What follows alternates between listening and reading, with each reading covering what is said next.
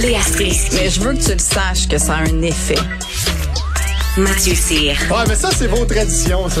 La rencontre. Il y a de l'éducation à faire. Faut avouer que je suis pour la démarche. La rencontre Strisky-Cyr. Salut Léa. Salut. Mathieu, salut. Salut.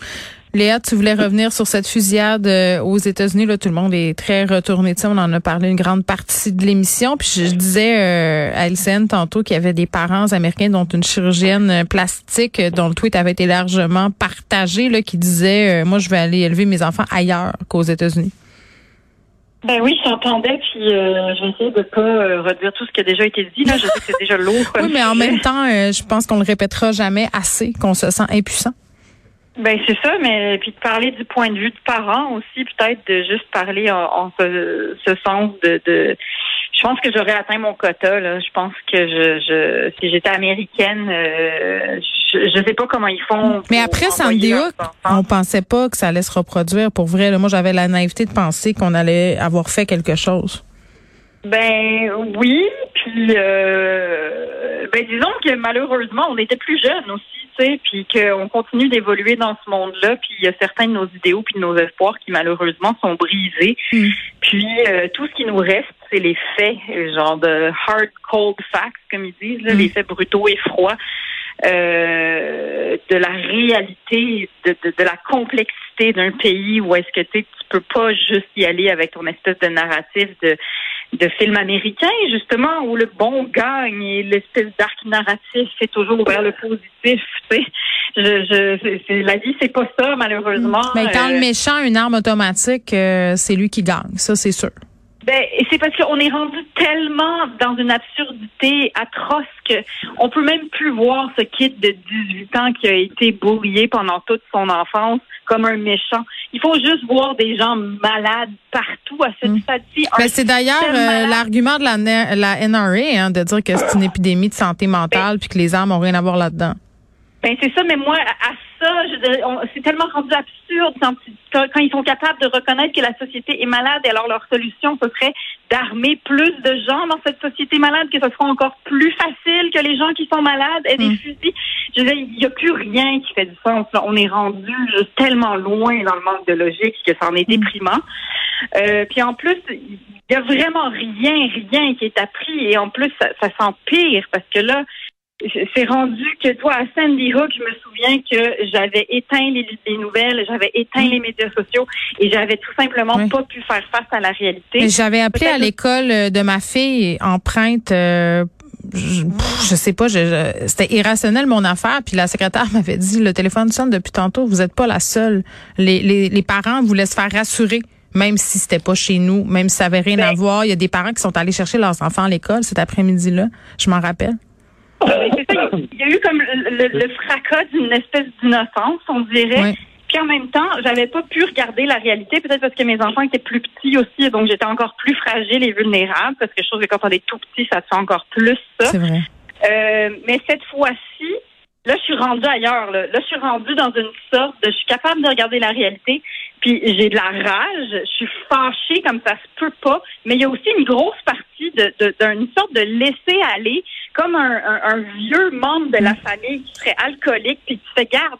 Je, je, je te regarde aller, là, puis je le vois que, crème, il n'y a rien que je peux faire. Mais en même temps, je te lisais sur Twitter, Léa, puis je trouvais que tu amené un point intéressant. Là, les Américains qui critiquent sans arrêt, les Russes de rien faire, de pas se soulever. Comment ça se fait qu'ils se fâchent pas? Parce que, tu sais, le coach de basket, tout le monde partage cette vidéo-là là, depuis hier soir, euh, qui dit qu'il y a 15 sénateurs euh, américains qui empêchent euh, ce processus de vérification des antécédents judiciaires et psychiatriques, euh, malgré que le fait que 90% des Américains seraient pas, je veux dire, le pays qui se targue d'être la plus grande démocratie au monde, ça, ça fait dur. Pourquoi les Américains font se fâchent pas? Tu le disais, c'est une, Ben, question c'est ça. super euh, pertinente, là.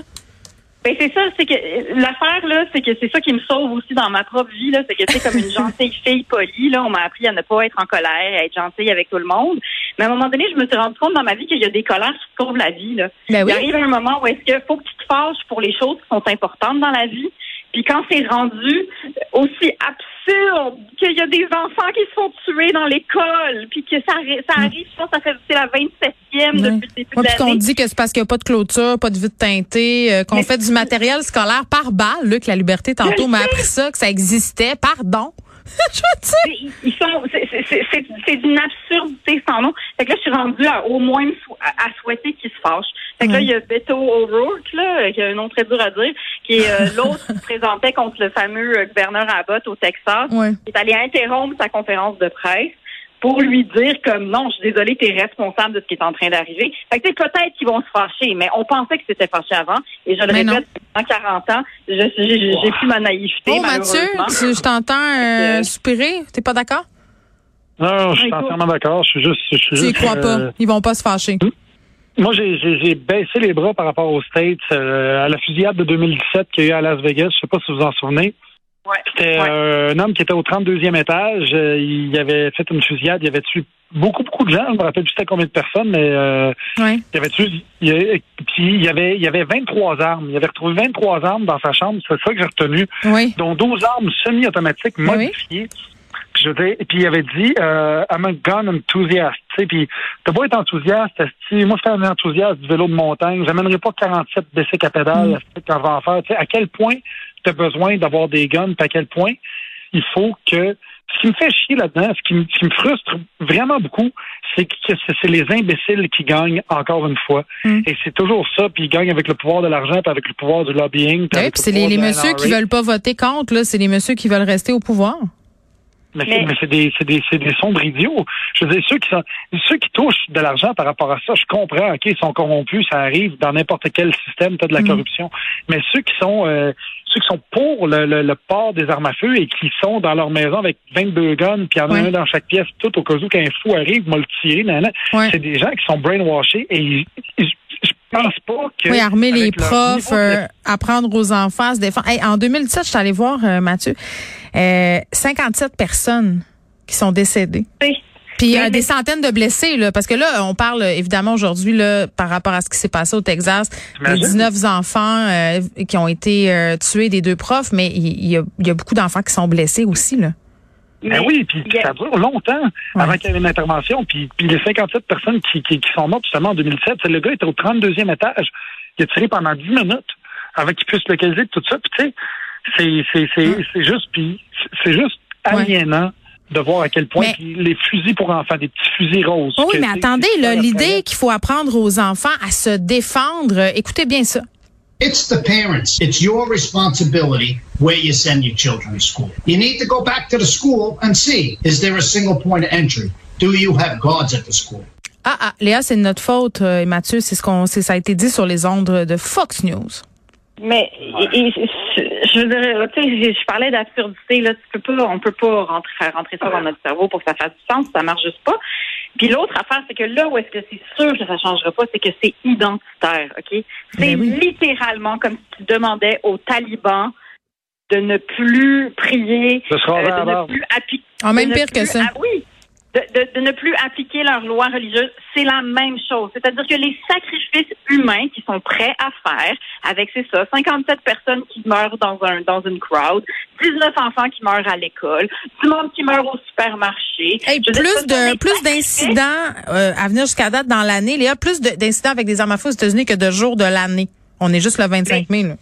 Mais ce sont des sacrifices qu'ils sont prêts à faire pour garder leur identité stupide de j'ai mon gun, j'ai mon chapeau de cowboy, j'ai ma liberté, j'ai mon drapeau. C'est des sacrifices qu'ils sont prêts à faire. Fait qu'ils s'en foutent. Alors, ils sont tellement profondément dans ce problème.